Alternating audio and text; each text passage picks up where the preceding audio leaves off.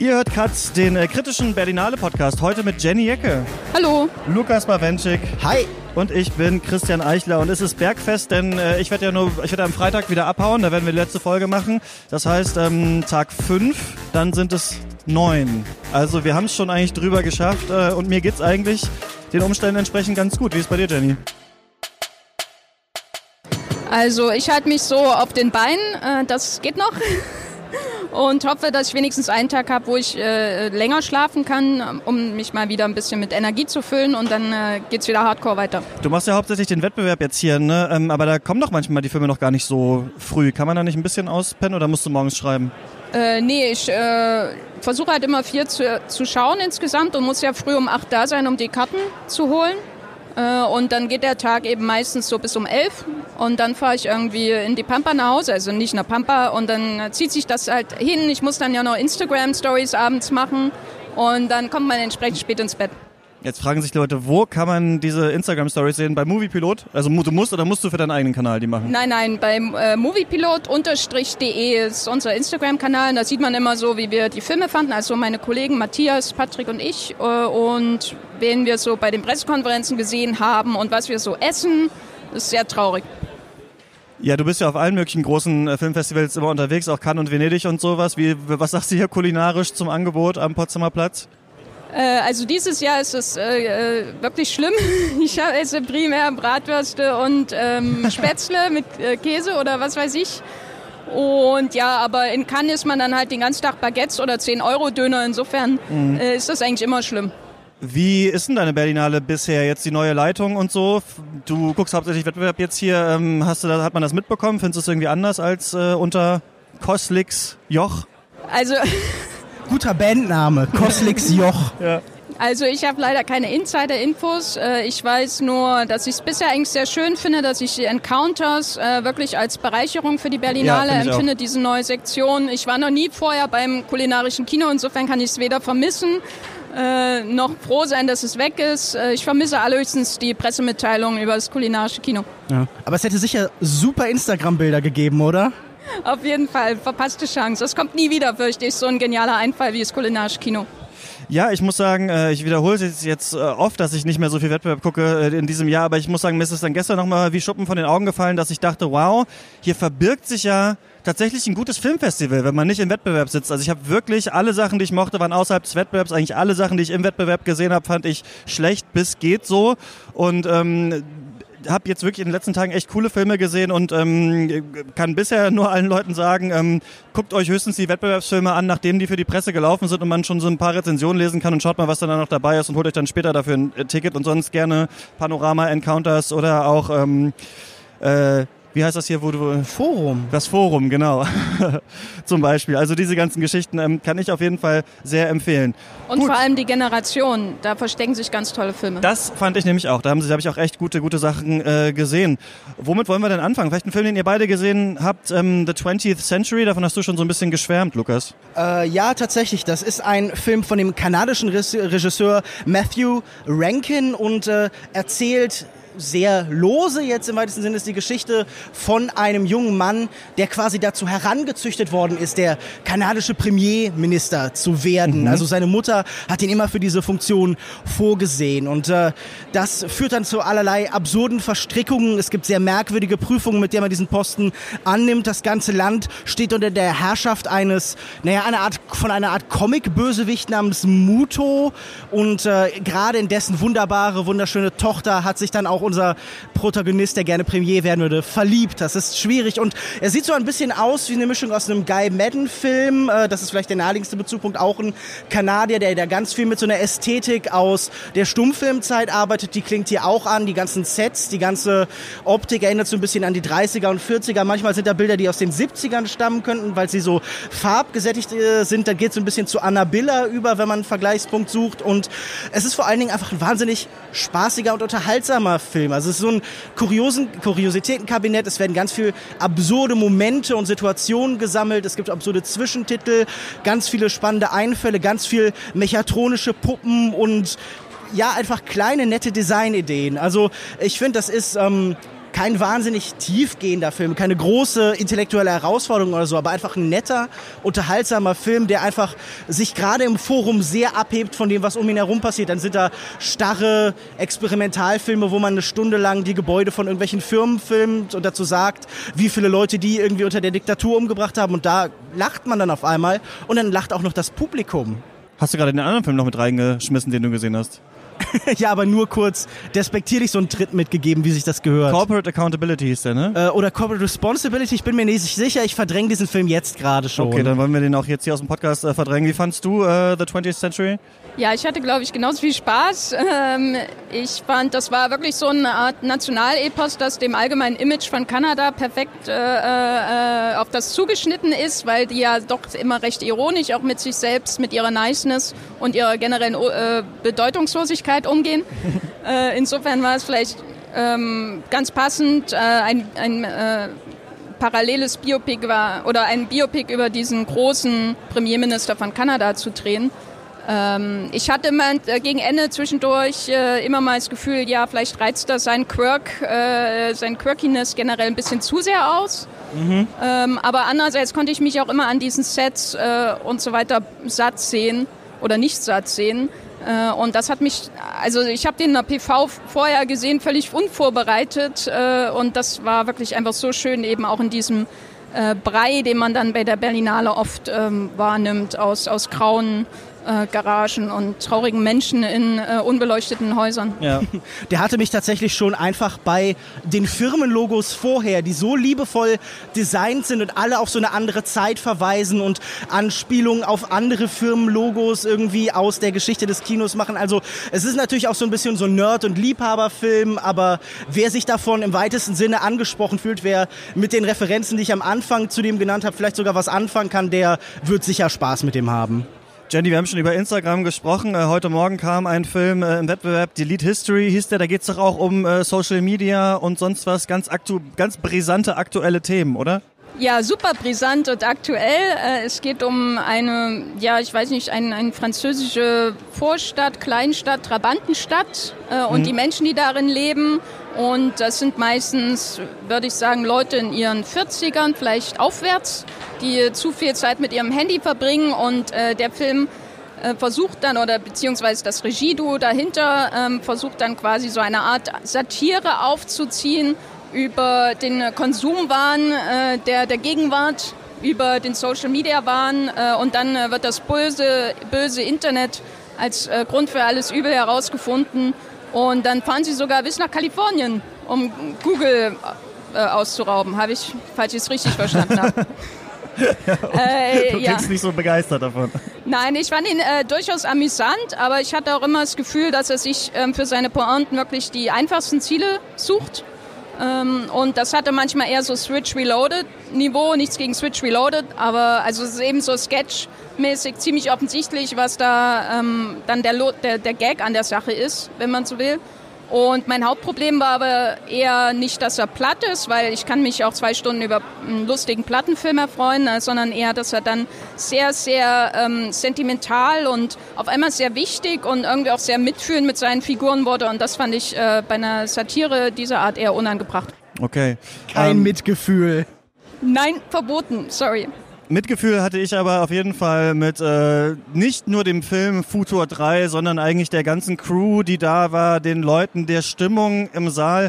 Ähm, wir haben unsere Hörerinnen und Hörer gefragt, dass sie uns auch gerne Mails schicken können, ne, falls sie irgendwelche Filme haben, die wir auf der Berlinale mal besprechen, äh, anschauen und besprechen sollen. Und ich muss sagen, ich hatte gar nicht auf dem Schirm, dass ja noch viel, viel mehr Sachen hier laufen, als es Presseverführungen dafür gibt. Deswegen äh, dachte ich so, ach, Futur 3, wenn irgendwann stolper ich schon mal über den und dann gehe ich eh rein, dann musste ich extra äh, daran denken, ach, Weltpremiere, genau, noch schnell eine Karte holen und hingehen. Und es waren in diesem Kino, ich glaube, 100 Leute, die an dem Film mitgearbeitet haben. Also der Regisseur ähm, äh, Faras Shariat ist da reingekommen und wurde wirklich wie ein Megastar ähm, da begrüßt. Die haben ja auf dem ähm, Max Ophüls äh, Preis, Festivalpreis, wie heißt das? Max Ophüls Preis heißt das Festival.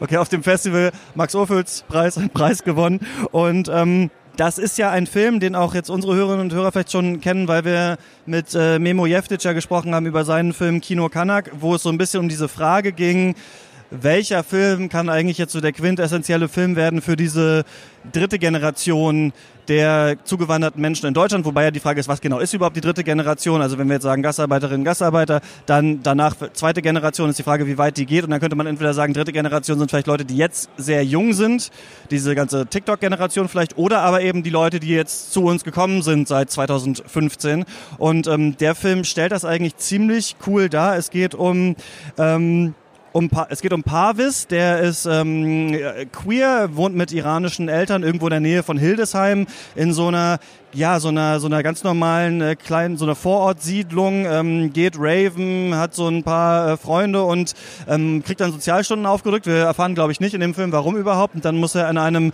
äh, Geflüchtetenheim halt da so ein bisschen Sozialarbeit machen und trifft dann da auf ein Geschwisterpaar, die sind gerade aus dem Iran gekommen und die freunden sich dann an. Und ähm, er entwickelt ein bisschen Gefühle für den Bruder.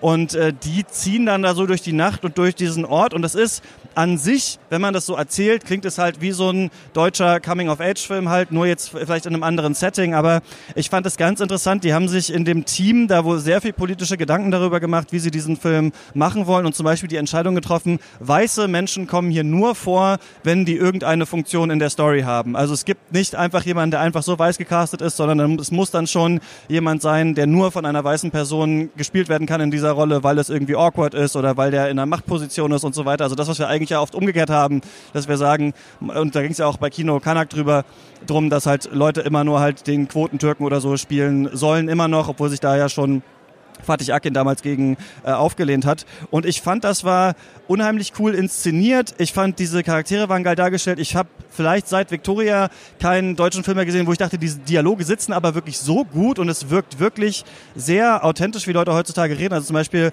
ist es so, dass er dann, das fand ich auch geil. Er ist am Feiern und dann sehen wir einfach nur, wie er in so eine Wohnung kommt von so einem Typ, der ganz viele Platten zu Hause hat, der scheinbar DJ ist und die reden so ein bisschen komisch miteinander, als würden sie sich nicht kennen und man denkt, ah, ein Grinder-Date. Und das ist so, aber das muss nicht erklärt werden, dass es Grinder gibt oder sowas. Er muss nicht vorher an der App sein, dann ist irgendwie klar, okay, die haben sich über Grinder getroffen, dann haben sie Sex. Der Film hat explizite Sexszenen, fand ich auch total angenehm. Und dann am Ende sagt der Typ, mit dem er geschlafen hat, ja, ich hatte ja noch nie was mit jemandem, mit einem von euch. Und er meint so, hä, was meinst du jetzt? Und dann so, ja, halt mit so irgendwie so einem Araber und so, so einer behaarten Person, ich stehe gar nicht so auf Haare. Und er antwortet darauf dann, okay, cool. Und ich fand das so authentisch als Antwort heutzutage. Also, okay, cool, also eben im Sinne von nicht cool. Ähm, und dann habe ich mich aber auch mitreißen lassen von der Stimmung im Saal und von allen, die gesagt haben, wie schwer das war, diesen Film zu machen. Und die Eltern vom Regisseur spielen auch seine Eltern da. Und dann haben sich Leute gemeldet danach und geweint und gesagt, sowas haben sie noch nie gesehen und dieser Film muss in den Iran und so weiter. Also ich habe mich da richtig auf dieser Welle mittragen lassen. Plus, plus draußen gab es noch eine Spendendose für Hanau. Also man hat so wirklich das Gefühl gehabt, irgendwie hier sind die richtigen äh, coolen Menschen. Ich mochte den Film wirklich sehr und glaube, dass der noch groß werden könnte dieses Jahr, auf jeden Fall. Jetzt habe ich euch sehr viel zugelabert. Hast du ihn gesehen? Ja, ich habe ihn gesehen. Mich hat er so ein bisschen, äh, also ich kann dir an vielen Punkten auf jeden Fall zustimmen, mich hat er so ein bisschen formal an Xavier Dolan erinnert, mhm. äh, deutsche Xavier Dolan.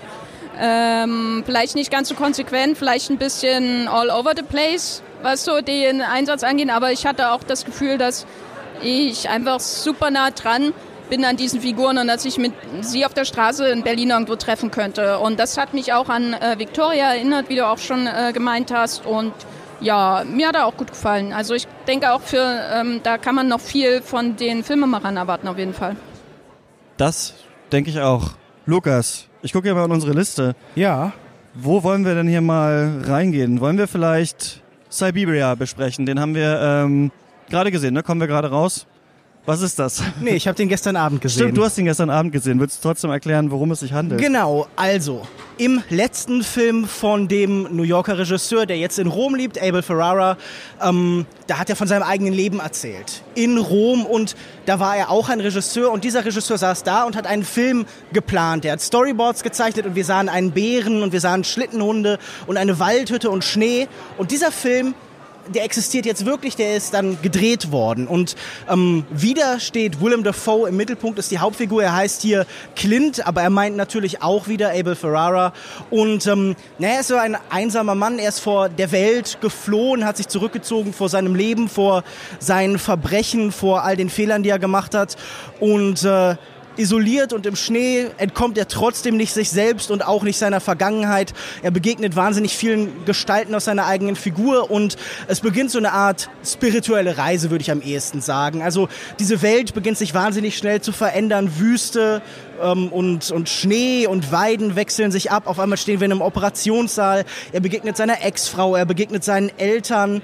Und ähm, nun ja, das fügt sich ganz gut eben in dieses Spätwerk von Abel Ferrara an, der irgendwann nach... Ähm, einem Leben voll von Problemen, so muss man das einfach sagen. Also er hat Heroin genommen, er hatte wahnsinnig viel Probleme in Beziehungen, er ist sicher auch Teil von Gewalt gewesen, er hat sie ausgeübt, er ist Opfer von Gewalt geworden in verschiedenen Fällen. Und er arbeitet sich so ein bisschen an seinem eigenen Leben ab. Und äh, man merkt, dass es immer noch ein stark katholisch geprägter Film ist, der wahnsinnig viel von Schuld und Sühne erzählt. Es geht immer noch in Sucht, genau wie in seinen Vampirfilmen oder in all diesen Filmen, die er über die Jahre hinweg gemacht hat, über Einsame, über Isolierte und ja, es ist aber auch ein bisschen ein schwieriger Film. Wir tauchen noch weiter ab ins Unterbewusste, ins Allerpersönlichste dieser einzelnen Person, dieses Regisseurs, der nimmt uns mit in seine Träume. Und es ist ja immer so, wenn einem jemand von seinen eigenen Träumen erzählt, dann ist das immer so ein bisschen langweilig vielleicht. Man findet da nicht so gut Bezug zu, da verarbeitet jemand schon was und man steht dem oft so ein bisschen gegen, ratlos gegenüber. Und ich fand diesen Film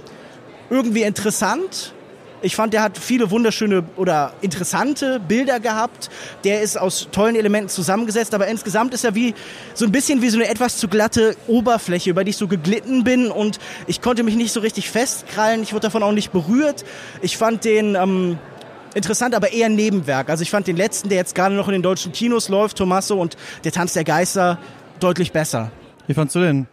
Äh, mir hat er gefallen. Ich weiß nicht, ob besser oder schlechter als Tommaso, aber ich, ja, also ich kann einiges davon nachvollziehen, weil es eben auch so eher so assoziativ von einem Traum zum nächsten geht und ähm, das wie so ein Selbstläufer ist halt und man entweder äh, läuft man halt hinterher oder eben nicht. Ähm, und mir, mich hat er aber schon sehr berührt, also insbesondere wenn es dann um seine Eltern geht und diese einzelnen Sequenzen mit seinen Eltern, ähm, hat dadurch so ein Gefühl der Rohheit. Also oft hat man ja bei solchen Traumfilmen äh, so, eine, so eine starke Abstraktion, die mhm. da stattfindet. Man muss irgendwie noch den Wikipedia-Eintrag lesen, um irgendwie hinein zu interpretieren, was das alles soll. Aber ähm, ich weiß zwar, dass Abel Farah Probleme hat. Ich kenne auch einige seiner Filme und so. Aber da, hat, da braucht man, das ist einfach so unmittelbar und für alle irgendwie auch universell verständlich, wenn da die Mutter auf ihm äh, liegt und so.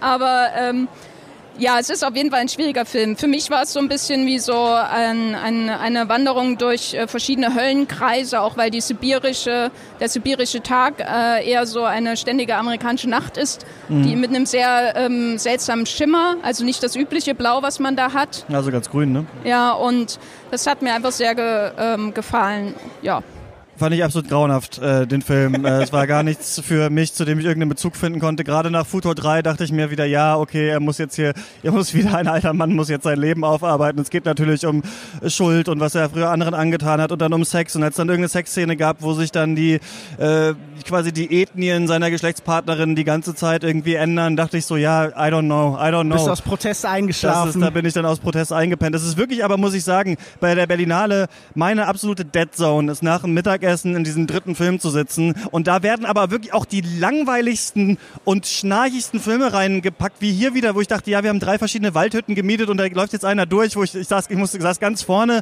Ich habe überhaupt nichts erkannt, worum es überhaupt geht, wo ist er gerade und so.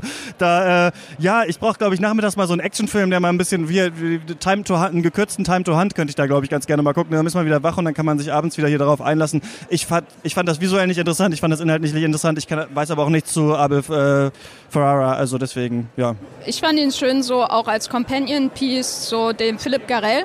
Mhm. Äh, weil mhm. der ja ähnliche Problematiken letztendlich mit, einem, mit einer viel jüngeren Hauptfigur äh, behandelt. Nicht unbedingt die Sucht, äh, außer die Sucht nach Frauen vielleicht.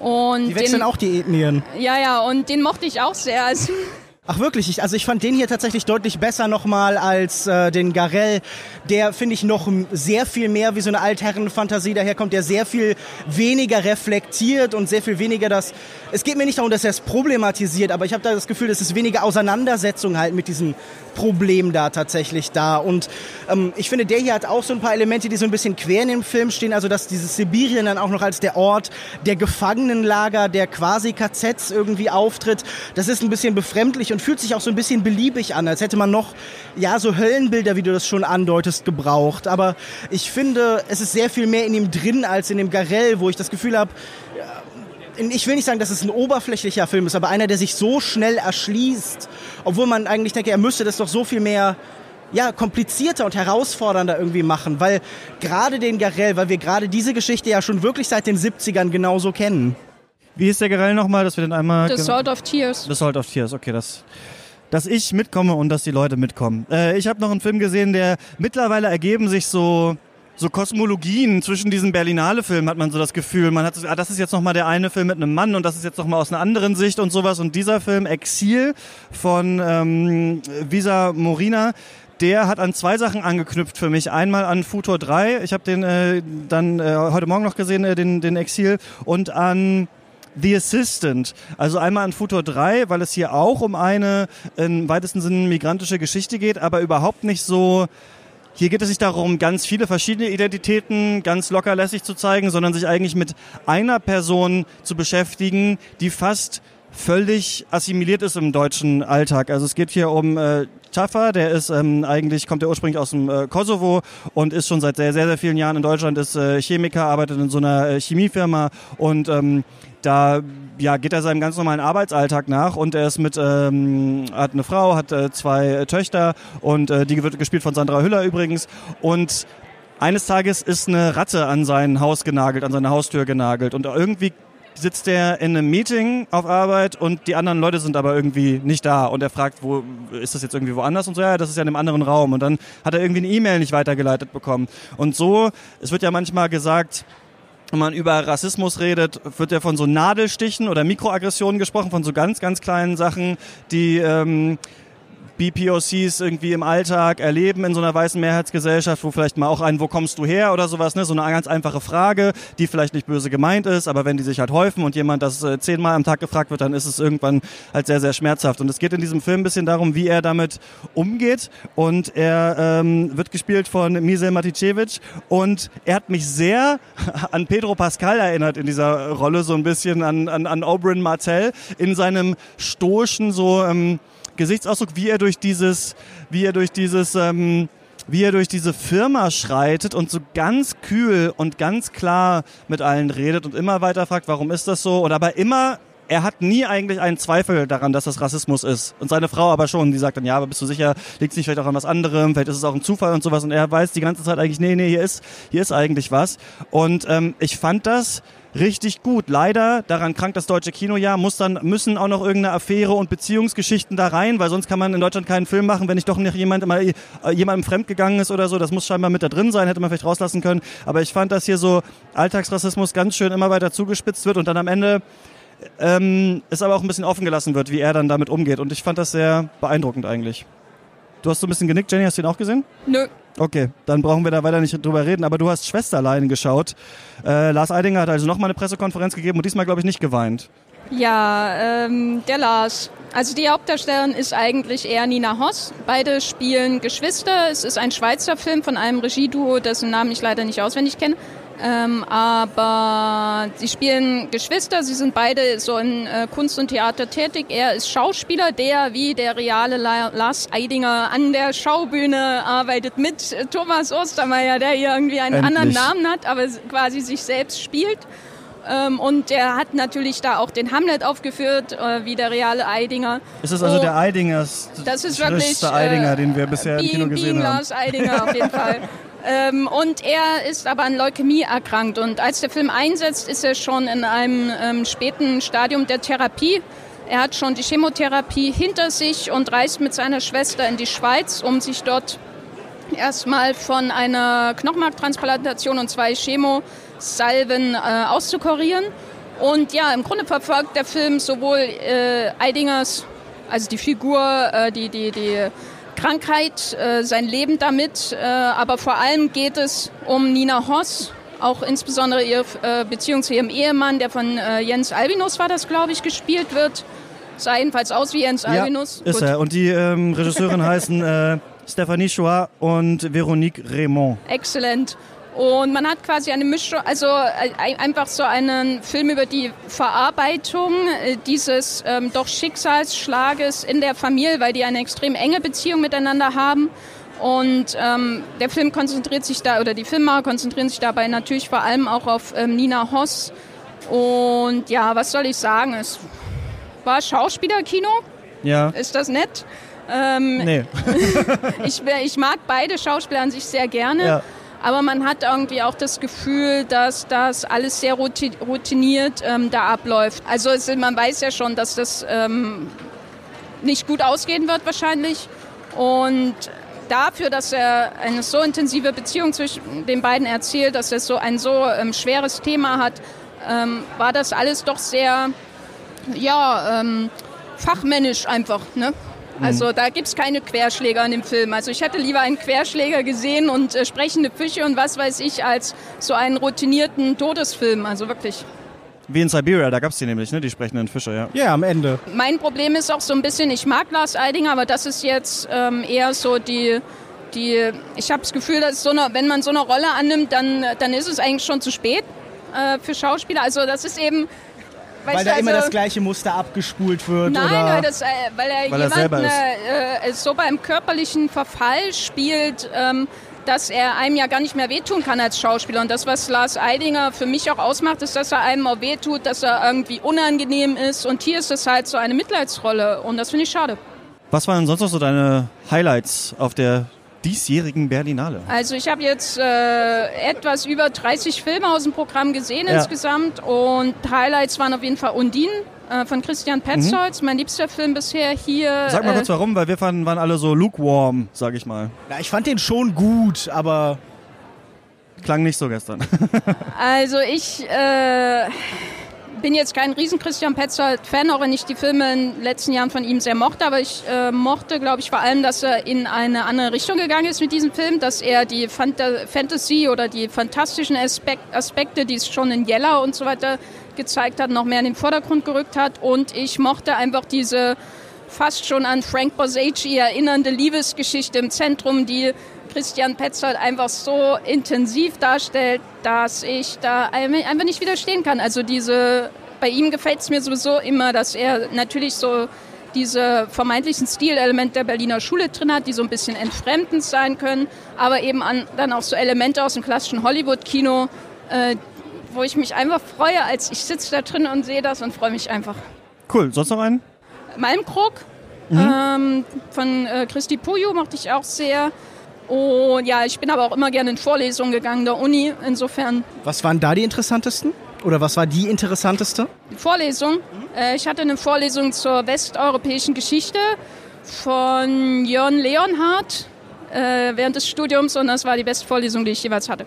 Ach so, ich dachte, das wäre jetzt irgendwie im Rahmen vom Festival. Gäb's so vor, nee. Hättest du Vorträge dir angehört oder so? Ich war gerade so ein bisschen verwirrt. Nein, das war, weil Aber, der Film so lang ist und so stoisch. Ach so, ja, ja. gut. Naja, aufwachen bei Wenschik. Wir müssen noch vier Tage.